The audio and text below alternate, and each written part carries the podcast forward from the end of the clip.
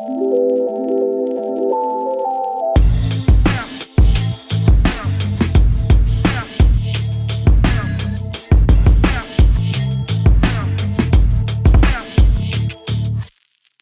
Hi, this is Pia Frei, co founder of Opinary. Welcome to the OMR Media podcast. On this show, we are interviewing executives from the media industry about what's going on. Produced by Online Marketing Rockstars, OMR, a Hamburg based digital marketing platform. And I'm honored to be the host of one of their podcasts. I'm Pia. And if you don't know it already, my company Opinary, Opinary has a very bulky name, Opinary, but it's very hot right now. We're helping media and brands around the world to interact with their audiences and to engage, understand, and convert their users. Welcome to this interview with Digiday's editor in chief, Brian Morrissey. Dear English speaking audience, please bear with me for a moment in the short note to our German listeners. I'm sure you're all eager to learn German. We are a Germany born company, so please enjoy this short, free 30 second German lesson before the interview starts. Liebe OMR Media Ohren, dies ist unsere dritte englischsprachige Folge und sie lohnt sich besonders. Brian Morrissey ist als Chefredakteur von Digiday ein Helikopter der digitalen Medienwelt und unser Nachbar im Opinory New York Office. Hier haben sicher alle Abitur und werden verzeihen, dass der Rest der Folge auf Englisch stattfinden wird. English speakers, you didn't miss anything in the last few seconds, just a brief introduction to the interview. I enjoyed it a lot and I tried to get a sense from Brian about what he's optimistic about in media these days. This was rather tough as he is a self-proclaimed pessimist, uh, realist, pessimist, realist. We talked about his perspective on the hopes everyone puts in subscriptions right now, about what's keeping CMOs up at night, about smart usage of data, and how he sees European media versus the American media space. I hope you enjoyed this interview. I liked it a lot, and I'm looking forward to your feedback and emails. Contact details in the very end and in the show notes. The stage is yours, Brian Morrissey. Willkommen.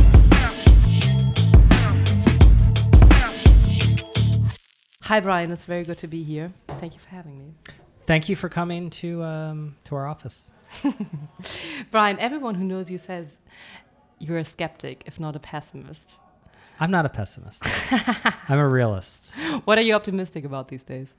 I'm optimistic that the media industry is pivoting to reality and that it's coming out of this time of, of sort of false hopes and false promises you know, false hopes that uh, building up big audiences will mean that you can make more money um, off advertising and, and not necessarily have to have direct reader revenue. False hopes uh, of platforms um, being the savior of the media industry. False hopes that video is is going to be the future of the media industry, and so on and so forth. Because I think the fundamentals of building a media business uh, haven't completely changed. Um, and I think a lot of times the industry, um, you know, they latched onto these false hopes. And then when the false hopes turned out to be false, um, spent a lot of time complaining and pointing fingers and blaming other people uh, for the fact that they didn't manage their businesses correctly. What are the indicators? If that's pessimism, then count me in. Uh, I see how you can frame it like realism, but um, what are the indicators? Germans are realists, so you know, Americans usually are are the unbridled optimists. Absolutely, and I love it. I love it. Like you can really see when um, in our team there are Americans, English people, Germans, French people, etc. When something happens that's bad, how people react to it, speaks a lot about the cultural identity. Yeah. And, and Americans typically typically say, "Oh, that sucks. Well, it's gonna be awesome again." And and the French people need wine, and the Germans yeah. the Germans just um, take antidepressive. well, but what what what are the indicators that you can see that there is this reality check, and the false hopes turn out to be false um, in eyes um, in the industry. So where's that coming from, and where did where did it start that the industry comes down to reality? Well, I think there's a few things that are going on. Um, I think Facebook disengaging from the media industry in many ways is a positive thing in the long run. I think that it was a very unhealthy ecosystem when Facebook held so much power over publisher strategy. And by that I mean when you are dependent on a third party for the overwhelming majority of access to your audience because a lot of publishers they would come on to to the Digiday podcast and they would talk about these gigantic audience numbers, e- either coming to their site or watching their videos. Um, and they talked about how big their audiences were, but they didn't really have an audience. I mean, it was Facebook's audience, and they were um, just glomming on it. Um, so I think it's overall a positive thing that um, that Facebook now is disengaging because now publishers have to really make their own way um, and figure out their own businesses. And in uh, turning away from from Facebook, there still is there still are great hopes for subscription and direct user revenues. Well, that's the new false hope, right? Although I want to wait to, to throw cold water on that. But I mean, I mean, our uh, our company Opinary is helping publishers and brands to um, drive meaningful conversion numbers yeah. with their audience by just engaging them in, in, in good ways. Go figure. That sounds like a good strategy. It is. It is. You can just see that when you bring people into into a conversation, they're much more willing to convert. And um, but this is just one content-driven technology that helps in this business. It's like, but but it, the industry is super early stage in um, putting their hopes into subscriptions. So what technology do you expect to come up in the next years that supports content creators to build better direct relationships with their users? I mean, I don't know if there's a single technology. I think that certainly not. Overall, I think the to take a step back, the, the investment into technology when it came to media was always about trying to get a cut of um, the media dollar as it moved across uh, from the brand to the publisher, and that's because publishers don't have large technology budgets. Um, they're not used to SaaS models and and and paying every month for for technology, and so this entire technology system rose up that adopted media business models um, of taking a cut off of uh, transactions. And that made sense for publishers at the time. I think that a lot of the bad parts of advertising technology um, sprang out of out of this model. Um, so I think publishers have to get a lot more used to the fact that they're going to be licensing technology because when, when you do subscriptions you well know like there is a lot of infrastructure. You don't just like all of a sudden start taking people's credit card uh, you know details and have a big subscription business. Um, so i think the parts that publishers have to master because i know we are ourselves in in this situation with with our own membership program Digiday Plus that you should all um, join use podcast for a 20% discount. Um, how many how, how, many how many subscribers do you have we say that? thousands. I, heard you saying saying thousands. I know I love being the person to you know deflecting when I'm usually the person asking questions and they're deflecting from me.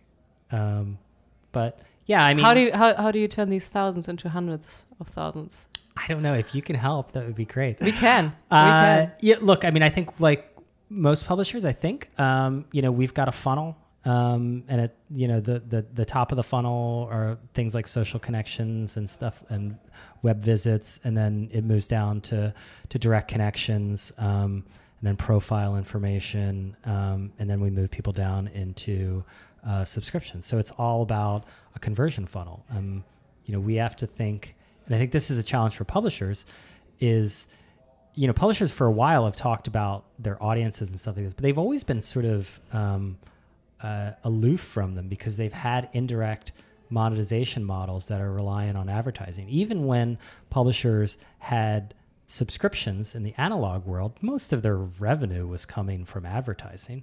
So they really weren't consumer focused. So they didn't think like a consumer brand. And I think for publishers now, you have to think about about being a consumer brand and about what it means to, to build up consumer marketing muscle. What do you think? What expertise and what mentality changes will happen in the next years that build this uh, consumer brand focused um, way to treat users? Yeah. Well, I mean, I think it's it's taking a, a, a long term view of of the customer um, and I think a lot of things that have been happening in publishing right now, uh, up until this point, particularly in digital media, have been a lot of short termism. And, and by necessity, it's a really difficult business. And so everyone is focused on reaching their quarterly numbers um, and doing things that are not good for their brand and their audience in the long run. I mean, look at the horror show that most uh, publishing websites are. I mean, that's clearly anti-consumer behavior, right? Because when you're operating a advertising dependent model, at some point you are going to be have parties in opposition. You're trying to serve, you know, your reader, your audience, and you're trying to serve your advertiser, but your advertiser is the one paying you. And so the truth of the matter is when they're in conflict, most publishers are going to choose the advertiser over their their audience because their advertiser is their customer. You know, uh, and brings the the quick dollar. Yeah, we, we, I mean that, that, that's the biggest problem. It's like imagine operating a restaurant where the person who's eating your food is not the person paying you. Like it's it's sort of like a very strange business. But in the end, it's both uh, both for publishers and for advertisers, it's around um, the challenge is to build long-term relationships with, the, with their users and to shift their users step by step through their funnels of love. And yeah, I, I maybe, but I mean, I think for the advertise the advertisers' interests, and particularly the direct marketers' interests, is not, and a lot of most internet advertising has been direct marketing, is not in building some long-term relationship. It's about it's about converting, um, and so the advertiser, particularly with this advertising technology system that allows them to chase audiences everywhere, has no real concern about the impact that that has on you know the user's experience on a particular website. They just don't care. It's like a tragedy of the commons. Like, and that's why I think. Uh, digital media has had so many problems and why people are adopting ad blockers at such rates in, in, in Germany in particular, in a few different markets. But people are opting out of this system for a reason, you know? I, and the reason is there have been bad incentives to create really bad user experiences.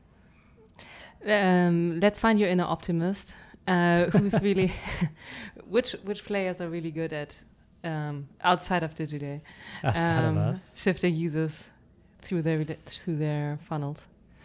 Um, I mean, look, there's there's there's a lot of like obvious examples, um, uh, like the New York Times um, and the Guardian, um, of, of attracting a, a lot of uh, paying users.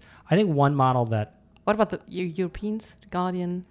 Yeah, I think Bild is doing a good job right? Like I think Axel Springer is really smart with. Uh, I know in our coverage, um, you know, we look a lot to to like Springer in particular, in particular because um, they've been really good about having um, a really clear strategy about like how they use platforms and how they don't use platforms in a way that honestly I haven't really seen from US publishers. Like US publishers really just like they want to latch on. They have historically wanted to latch on to the next thing that um, they wanted to rush into the latest platform um, product.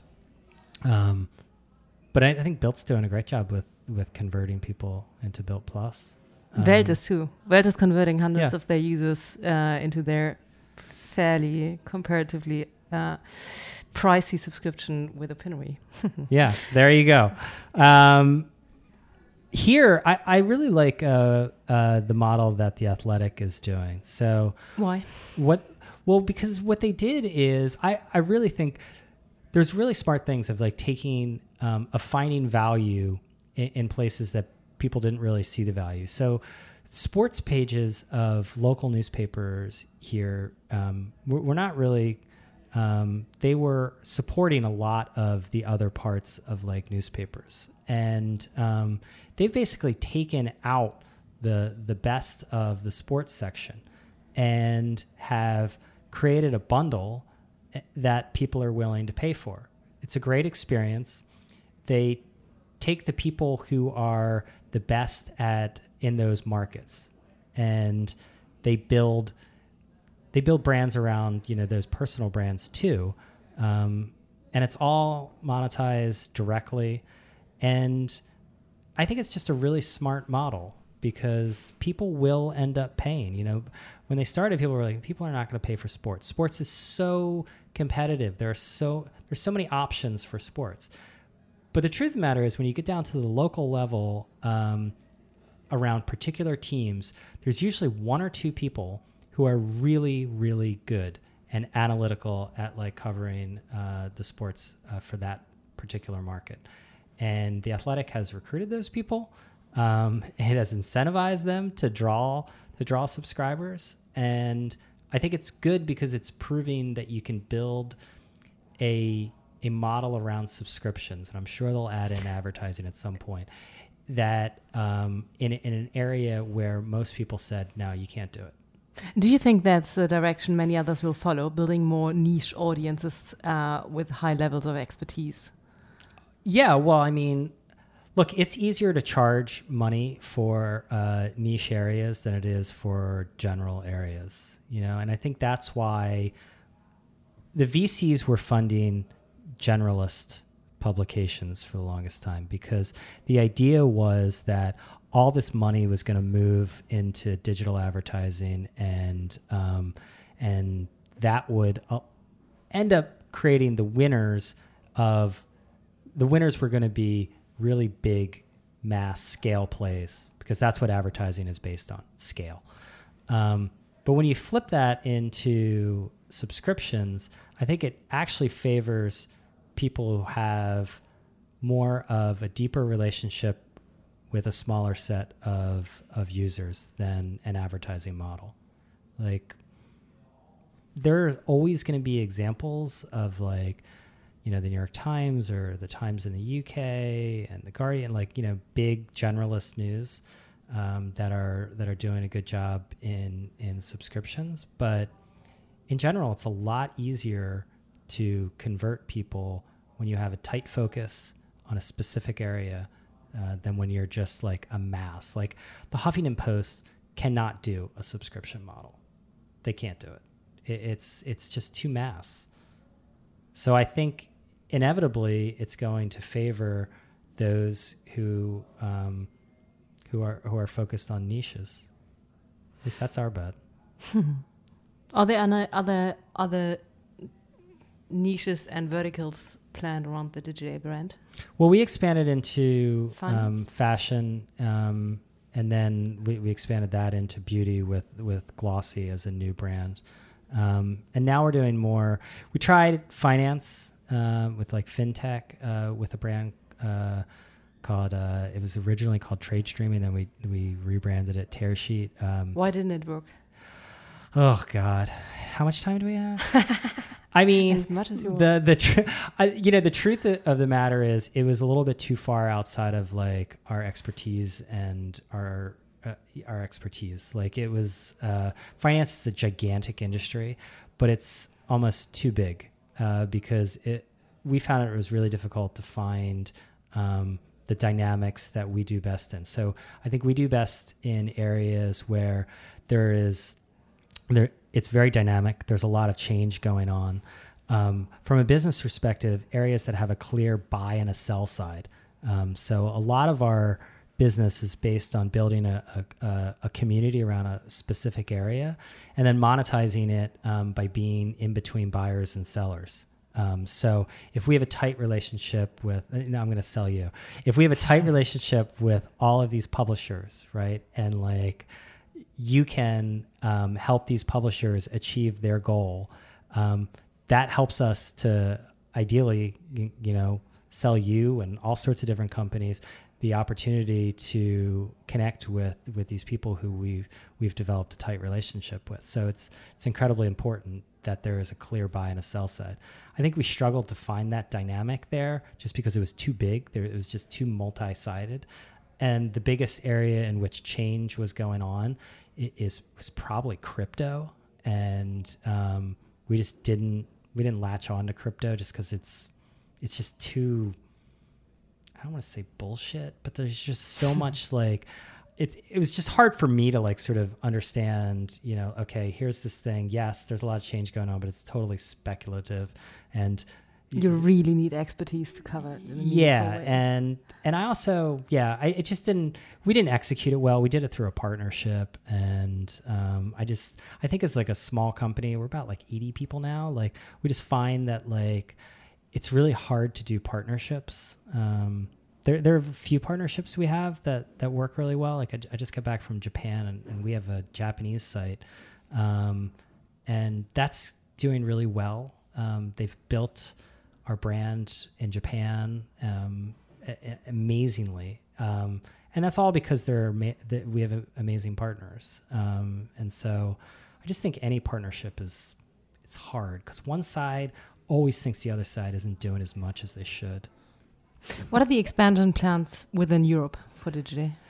Uh, so we have we have a team in the UK, and we look at our European strategy as UK plus. Um, you know, the UK obviously because of language and culture is Sure. is um, the obvious place to expand, but you know we absolutely want to cover and to be a player within overall Europe. Europe obviously is is a challenge because of its many different uh, cultures and Absolutely. different languages, and that makes it fun to visit and stuff. But it makes it frustrating to do business. yeah, even in I mean I mean we we operate in three core markets like US, Germany, and UK, and um, we see wild differences in the way users engage and users express their opinion um, across these markets. yeah. And uh, what are the what are the core differences in media consumption and user behavior that you see between uh, the US and the European audiences that you already reach with your UK? I don't know. I don't know if I don't know if I have a really good answer to that one. I don't see any like particular core differences. I think the biggest challenge that we end up you need to in order to to expand into new markets like i mean first you have to keep your identity like you know so we're a us based publication but we want to be a global media brand but it, inevitably the weight of this company is is in new york city right?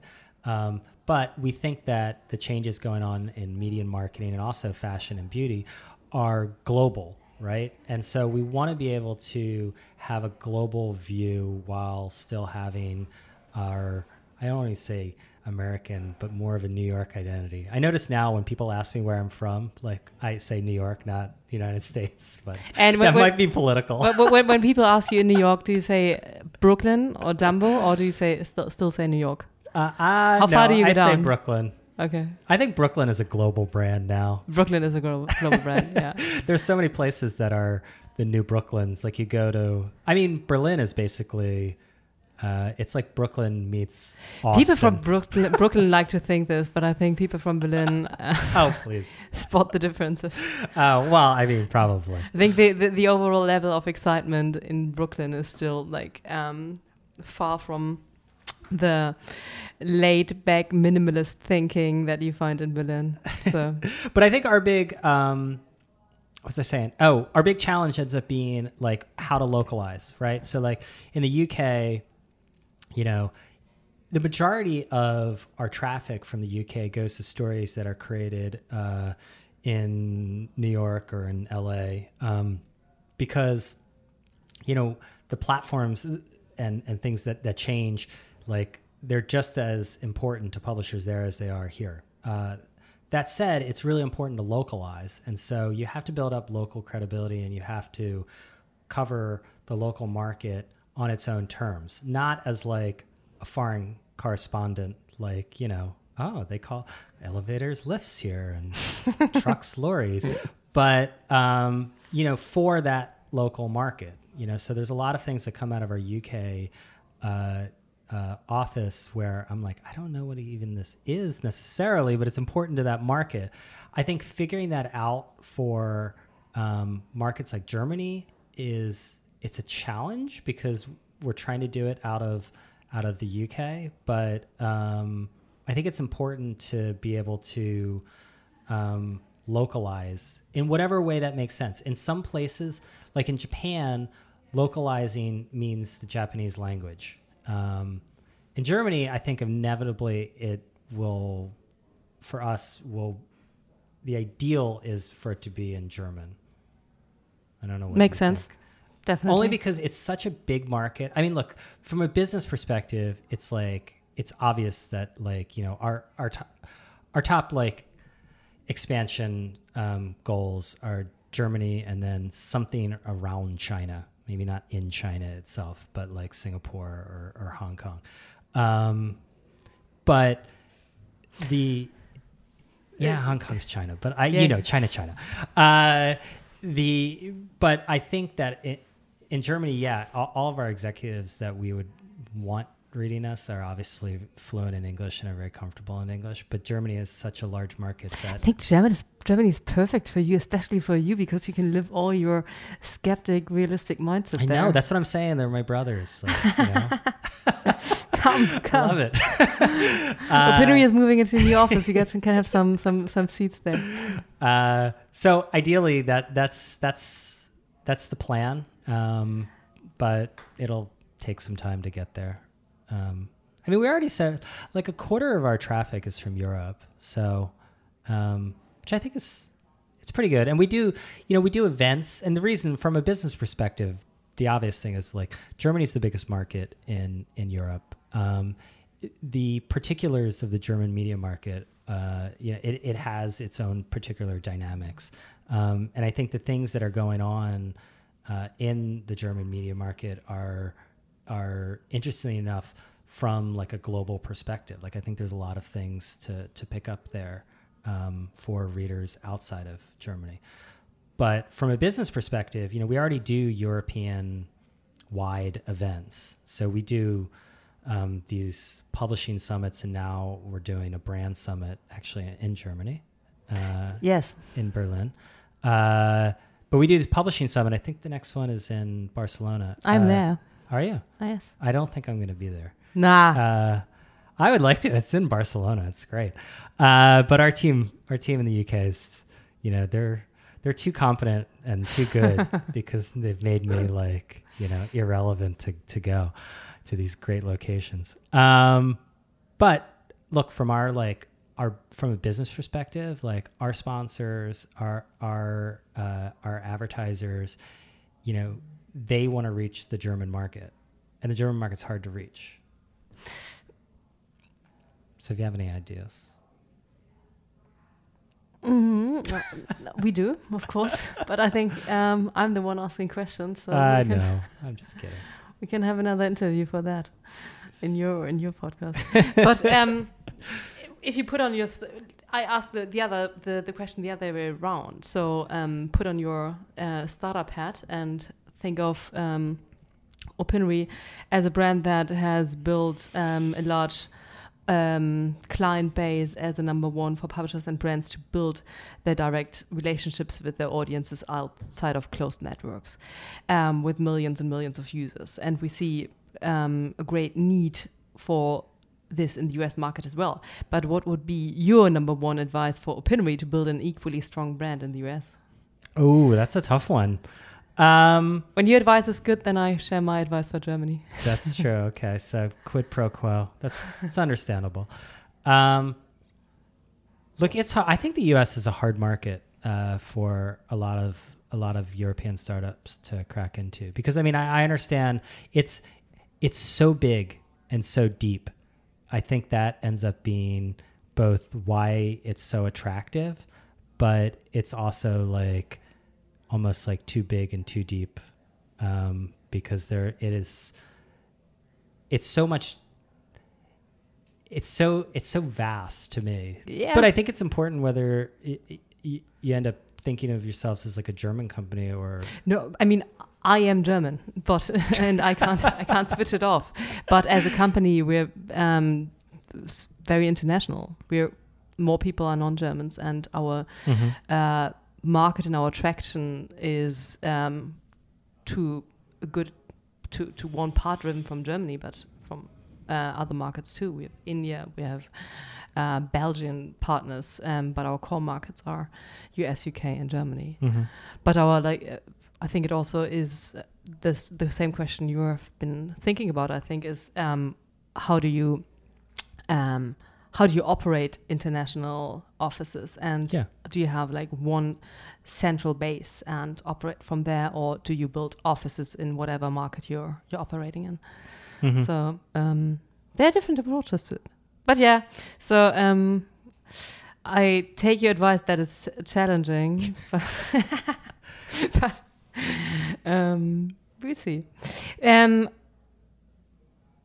different topic different question um, what will the long-term effects of GDPR be in Europe? Oh God. I don't know. It's still unknown, right? I mean, I think the most immediate impact has been like uh, it's actually benefited Google and Facebook. yes. You know, uh, uh, but nobody really knows until enforcement really comes down. I mean, because there's so much. Obviously, there's so much, so many people who are not compliant with um, the the letter. I mean, who knows because it's so vaguely written, like of uh, of of GDPR. Um, but I don't think it's like impact has completely been felt yet. You know, like I don't think uh, That's why I'm asking. well, th- yeah, but it's like, I mean, who knows? I, it depends on who.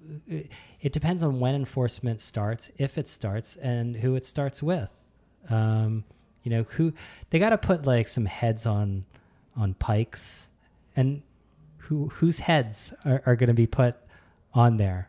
Um, and until that happens, I don't think uh, its impact is really going to be known. I think the sort of broader overall impact is is going is actually that companies are getting a little bit better with how they handle data. And i think overall you're seeing a lot more data protection measures if you look at what's going on uh, in california um, that are being put in place that overall should lead to I guess a more respectful environment when it comes to the use of consumer data. I mean, look, Americans are n- probably never going to be as um, as up in arms about this stuff as as Germany is for for a bunch of different historical reasons. Um, but I do think that there is a bit of a cultural swing towards being a little bit more um, mindful of data collection.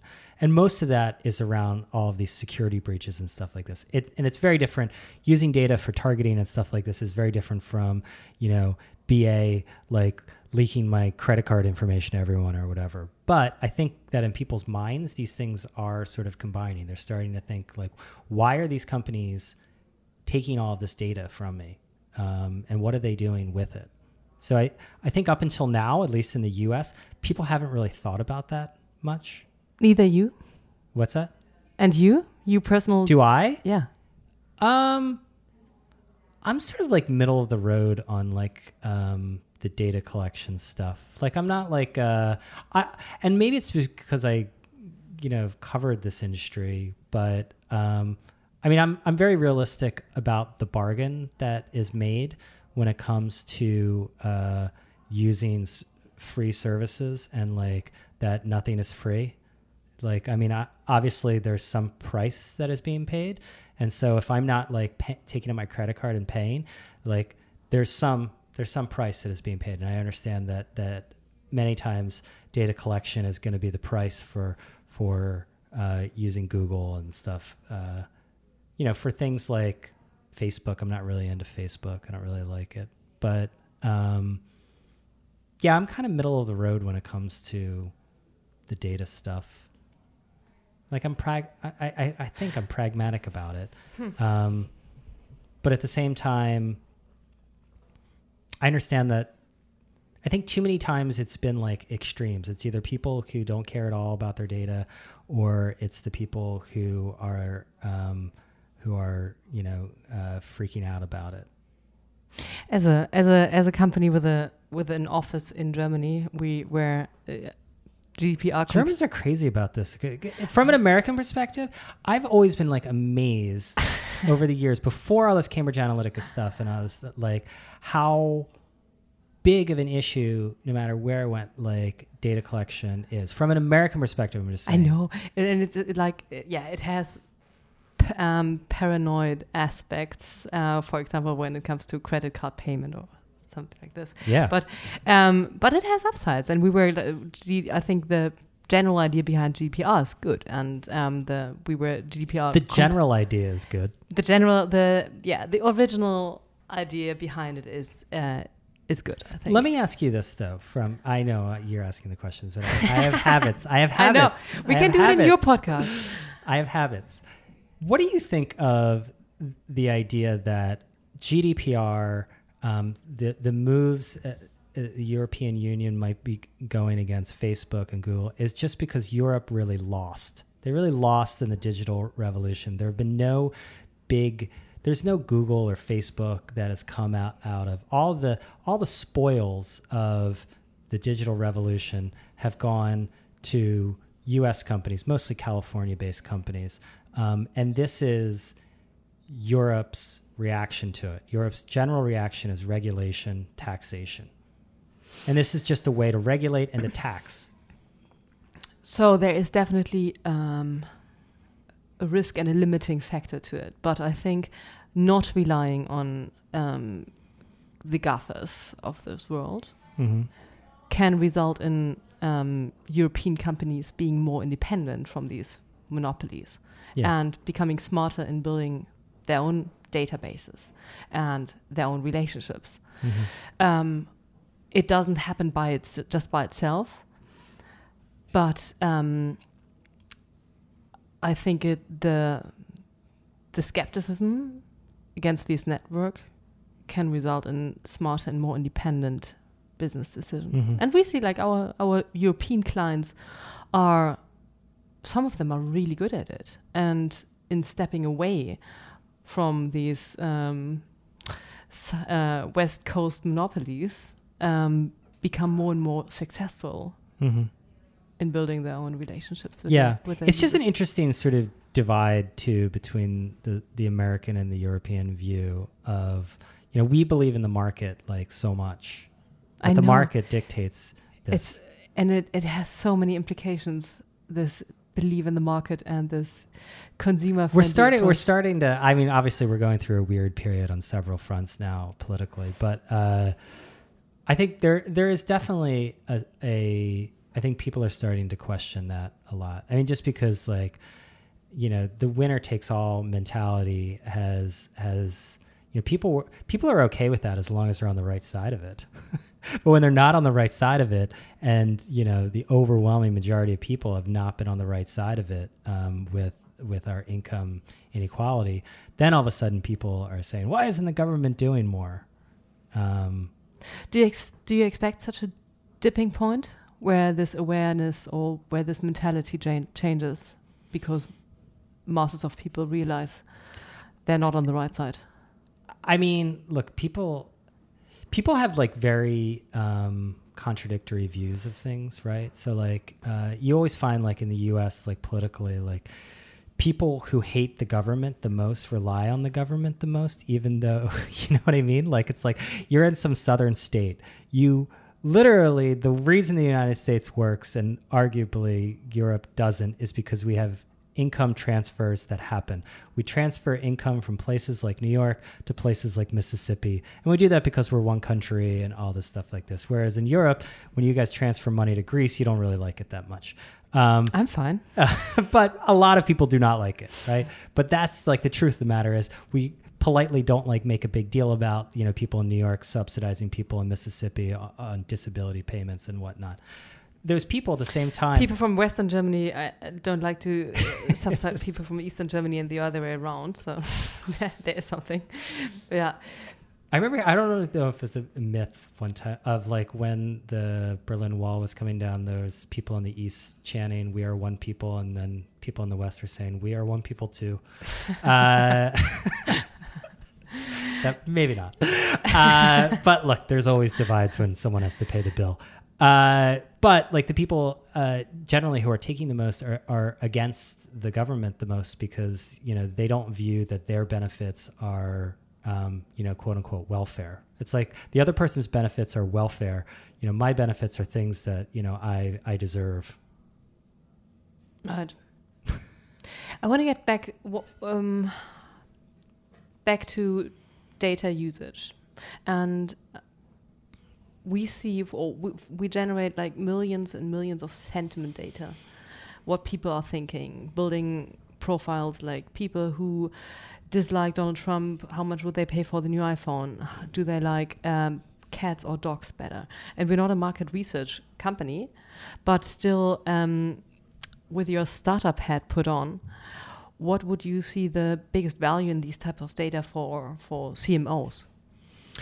Um, I mean, obviously, the, the, I mean the obvious part would be ad targeting. I mean that's where everyone goes first. I mean, we just wrote a story today about um, publishers doing a lot more mood targeting, so advertisers can can be can be uh, when people are in good moods or maybe even in bad moods, who knows? Um, I think a lot of a lot of news publishers are dealing with the fact that people don't want to be near Trump news because um, forget about the politics of it. Like, uh, you know, people's mindsets are um, are such that they might not be receptive to uh, to an ad at that time. Although maybe if it's, I think there can be smart ways to be around. Yeah, around if it's like Trump. take a break, you know, get away to the Caribbean.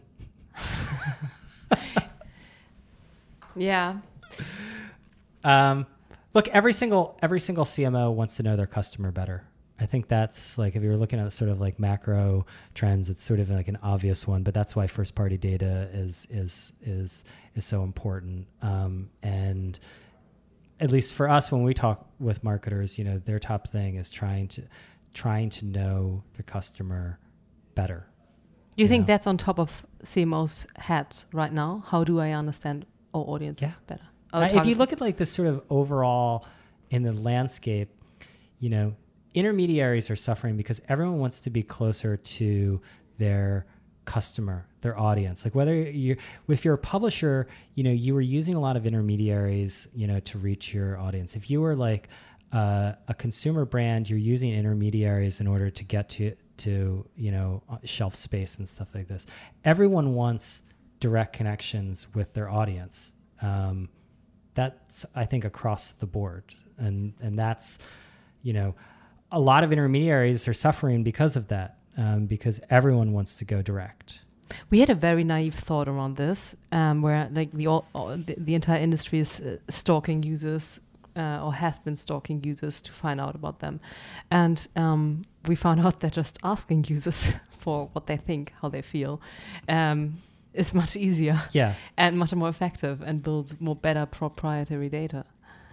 There was that Seinfeld episode. I'm looking at like Seinfeld for some reason written on, on our, our whiteboard here, it's um, a great whiteboard. Yeah, there was a Seinfeld episode. One of the reasons why why it's very sad that you're moving. Yeah, where Kramer somehow Moviefone, you know that that service where people used to get like movie times, got directed to his phone, and so he was answering it, but he couldn't tell what people were like keying in for the movie. Yeah. So he finally was like, "Why don't you just tell me what movie you want to see?" Yes. so I think that sort of has a lot of lessons. Yeah. For, There's a real power in just asking good questions. Yeah. Pretty much, people will tell you. People will tell you stuff instead of. I don't know. I I think a lot of the stuff with data collection is um, has been around. You know, people f- having technology and then trying to retrofit it into a need on the base of, that a company has. It's just like just because you can do it, you can collect all this data. People were collecting data they don't they weren't using. They didn't need it. I mean, I, just to go back to GDPR, I think one of the best impacts of GDPR, it's not going to be seen and stuff like this, is that companies are actually being forced to have better data policies. Forget about consumers, just for themselves. You know, like companies of all sizes because of GDPR, GDPR forced a crisis, you know? All of a sudden there were these meetings on are on data collection practices that companies never had before. Like CEOs didn't care about it. Then all of a sudden they're like, "Oh geez, wait. What are we doing?" Which companies are really good in their uh, own data management? That I don't know. Hmm. It's too hard to because it's. Uh, are you good at it? Uh, better. Mm-hmm. I mean, I think we're better at it. Um, but I will say this, like just in our own like case study, like you know, GDPR forced us to revisit our own practices in a way that I think has not only been better for our audience, but better for our business, you know, because it became a lot more about the quality of the data than the quantity of the data. Because, you know what, people love big numbers, right? Like, and so it, you end up not, you end up focusing on quantity over over quality. How are you using your data um, to target your offers across the funnel to the right users? I mean, our again to go as back a, to, as a flyby, I'm not, I might not, I might not be ready for a subscription. Yeah, Um, yeah. No, I mean, we just try to keep finding out more about people. So putting things in front of people um, in order to give us more of a signal of what they're interested in. So, you know, whether that's signing up for a specific newsletter around video or around retail, like we don't we don't ask people for like you know to fill out some gigantic like profile before um, you know they get like an email because it's it's a little bit like you have so much drop off so once you get people into the system then you just try to find out more and more about them but i think the biggest problem is and this is like with subscriptions you end up dealing with it obviously too is is just churn. A lot of the data ends up becoming bad. Like think about like we're a business focused publication. People switch jobs so often. So we're like left with we want people's business emails because we infer we use the business email to figure out like you know how to how to um, target offers to them better so if you know if you put it if you put in something like you know at gmail.com that doesn't really tell us much but if you put it in at condenast.com it tells us a lot more um, because we just do matching so instead of like asking people to tell us are you a publisher are you a brand because everyone thinks they're a brand by the way too it's like we think no, of no, no, no. It's the other way around. We get like dozens of inbound requests from brands that um, that tell us they are publishers. Okay. Yes. Well, everyone thinks there's something different Yeah. than they are, but I'm like, well, to us, you're a technology company, and you're like, no, we're a brand. I'm We're like, a media content-driven technology company yeah, but with an us, office in Germany and UK and US. for me, for us, you're a technology company.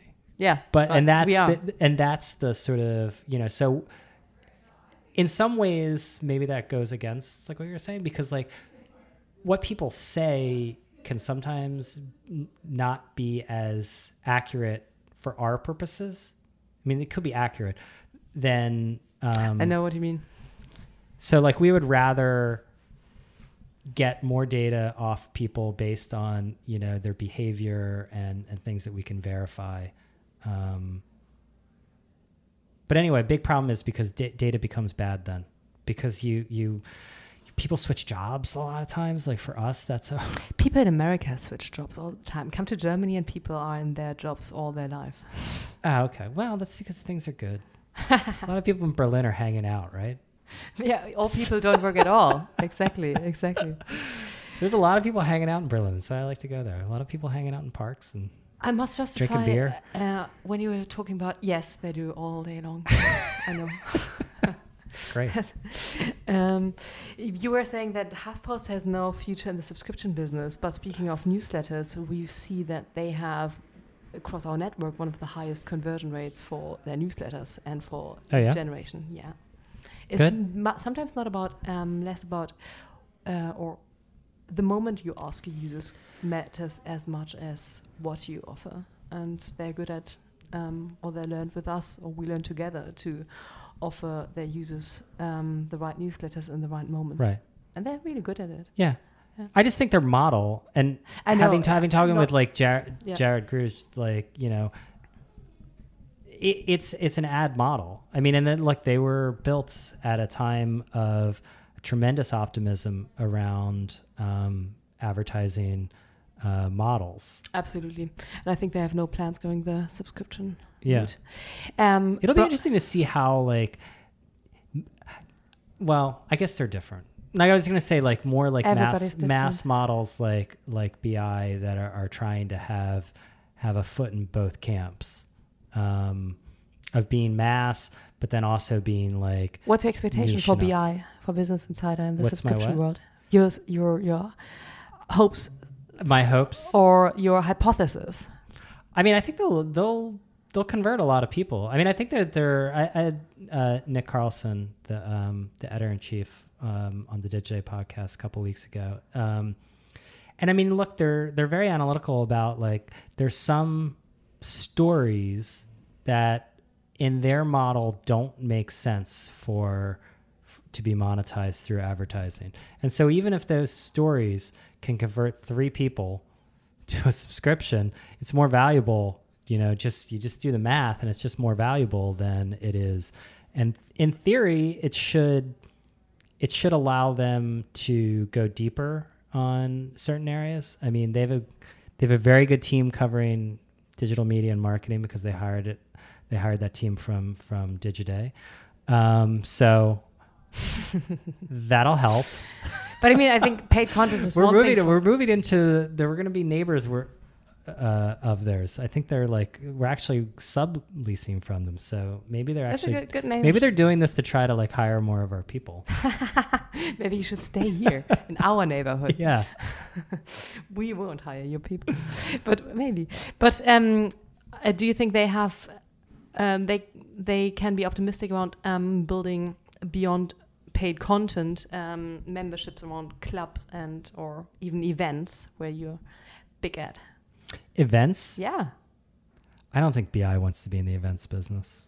I don't know, I mean, they do. but it, they do an event, but there's only so many things you can do well. Like that's the thing with like events. Like events are a big part of our model, but events are part of our DNA. We began as an events company ten years ago. how much of your revenues is driven from events? Uh, about half. Uh-huh. You know, but uh, three four years ago it was like 80 90 percent. Um, events monetize well, particularly when you're, when you're in a business focused vertical. Um, I think what you've seen is a lot of people are going into events just uh, as um, a reaction to the decline of the advertising market. So they're not really, they don't really want to be in events. They they they have to be in events. Whereas I look at our advantage is it's part of our DNA. Like I mean, this company wouldn't exist without events. It began with an event. Um, uh, where our, our founder Nick Friese brought together 75 publishers that were grappling with with all the changes going on in their business. And you know, 10 years later, we're doing the same thing actually next week in in in Key Biscayne, uh, except it's going to be with 350. Uh, but I think that's going to be a lot of people just graft things onto their models that I don't think necessarily are part of their DNA and Hmm. like that makes it hard. Like so commerce. So now everyone wants to be Wirecutter. So every single all these publishers are rushing to to put up you know the 10 best vacuum cleaners uh, with some Amazon links and saying okay we're we- we're we're commerce. Now we've got a commerce And you, who's good at it? Um, I mean, I think the thing, the people that are are best at it are the people that it's it's more part of their DNA. But that's uh, yeah, I, I totally understand your view there. But I think um, so, like, take for example, Dotdash. They used to be Yeah. about dot com, right?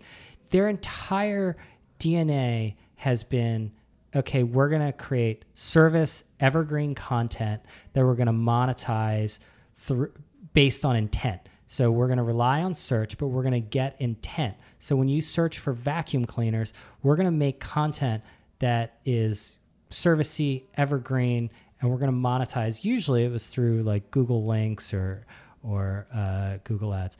Now, putting a commerce model onto that intent-based publishing model makes total sense, right? But if you're just like a regular uh, news publisher that all of a sudden starts like a uh, a section, a shopping section, but when you look at it from a very high level, the DNA of publishers has been up in the air uh, for a couple of years. But um, on a very high level, the DNA of publishers has been to create content and to sell this content to people, like in the print era, selling newspapers to people. Selling was that their business?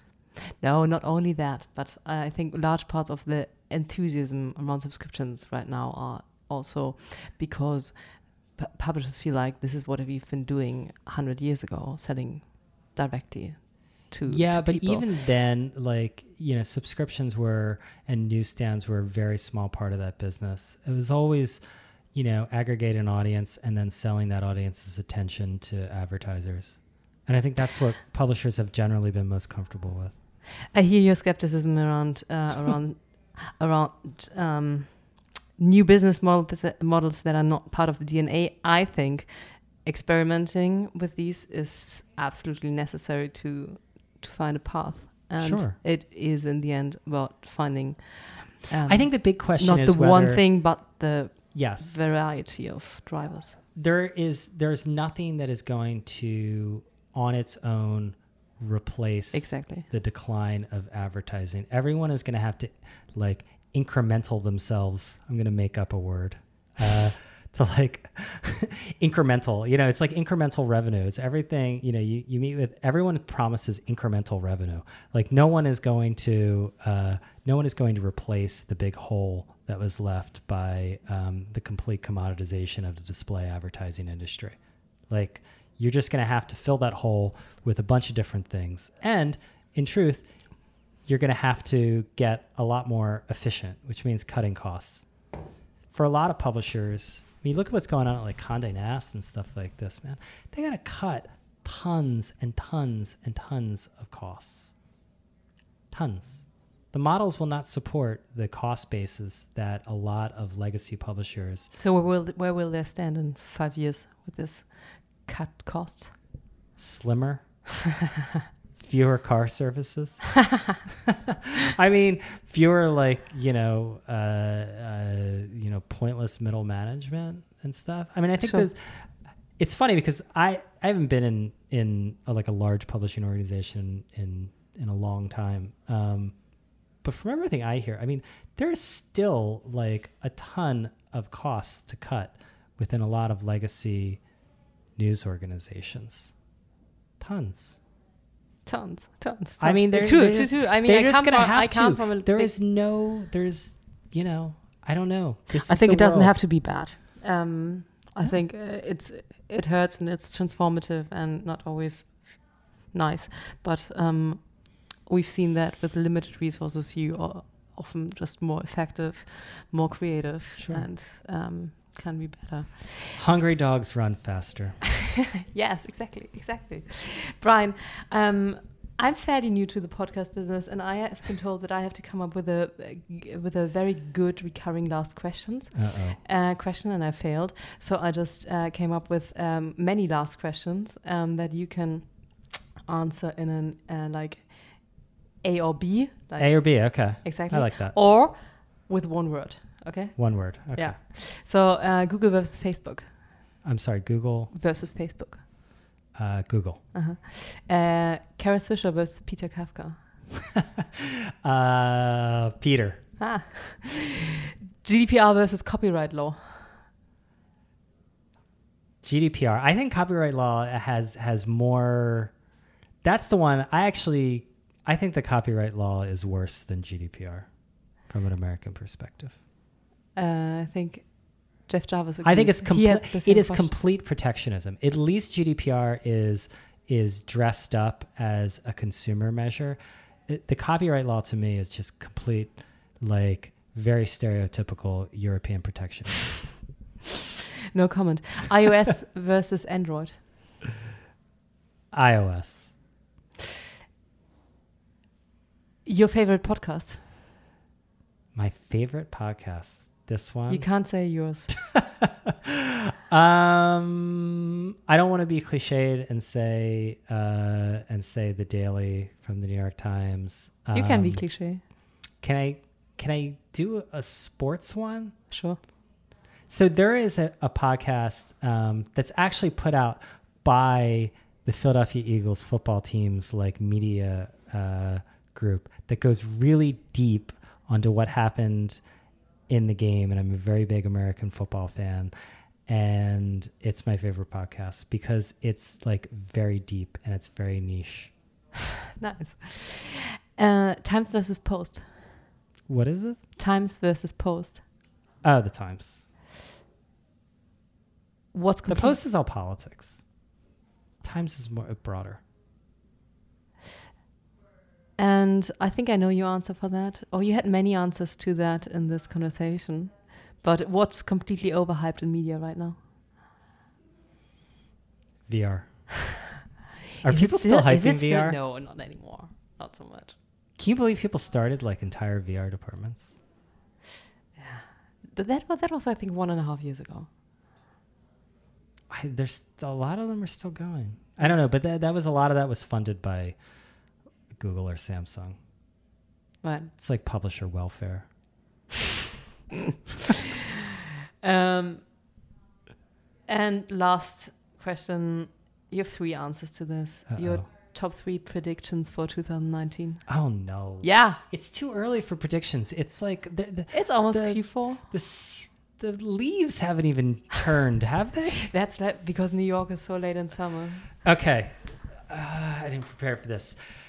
Three. Um, one. It's a worse year for Facebook than this year. Like Facebook had a bad year this year. I mean, from like a, a PR perspective and stuff, I think it gets worse. Interesting. uh, because I think it it there's a lag to everything, and I think that um, I think that Facebook is rapidly becoming not just like uncool with young people, but I think it is becoming. I think that in general, people are realizing that it's taking more from their lives than it is giving to them. Now, I think Facebook has a great lifeboat in Instagram, but I think that their core product is extreme is going to be extremely challenged beyond all the challenges from like you know the EU and and Congress and stuff like this. I really think that um, that they're going to struggle. Uh, second prediction is. Um, publishers will start to we're going to see a lot of publishers start to downsize their content studios i think the content studio model got very bloated i think it was another thing where people saw a decline in um, display ad revenue And, they will see that it just doesn't scale, or just why will they size down? yeah i mean it doesn't it doesn't scale. The margins end up not being great. You end up having um, a lot of people who because it's a lumpy business you have it's an inefficient business because you you have people who are not being utilized. And in a normal agency business you just you know you're they're always like hiring and firing. But publishers don't necessarily do that. That they're operating like an an agency business with like a publishing model so I think that's one. Um, and then the third one, I need a GDPR one. I think we're going to start to see the first the the impact of GDPR on the enforcement side, um, and I think that they're going to go after one. Of course, they're going to go after American companies. Call me a conspiracy theorist, but there's no way. There's no way this European law is going to go after European companies. They're going to go after American companies, but they're not going to be the big, big, big people. They're gonna, Successfully going after them? yeah, the fix is in. Come on. this is a tax. I think it's a good tax, but it's a tax. Right? I mean, regulation is just a tax. And like this is a gigantic regulation that is uh, that is a tax. And so people either got to pay it or not. I mean, look, I'm sure Google and Facebook they're looking at this as just something that, you know, it's okay. This is a cost of doing business. But you think they need to pay these taxes or they shouldn't? Google and Facebook? Yeah. Sure. Yes. If they want to operate in Europe, I mean, that's just the way it is. So the the last know? one was it a pessimistic or optimistic prediction to you? Uh, I somewhere in between. Okay. I mean, I it depends. If people like are looking at like GDPR as a way to like rein in like the duopoly, it's that's not going to happen. probably not. Brian, thank you. Thank you, Pia. Das war's. I hope you enjoyed the interview. We talked in detail with Brian about subscription revenues and about how brands get ownership and relevant insights in their user relationship, which happens to be something we help publishers with at my company, Opinary. Um, if you're interested, get in touch with me. I'm pia at opinary.com. That's P I A at O P I N A R Y.com. Complicated name, I know. Danke fürs Zuhören. Thank you for listening. Ciao.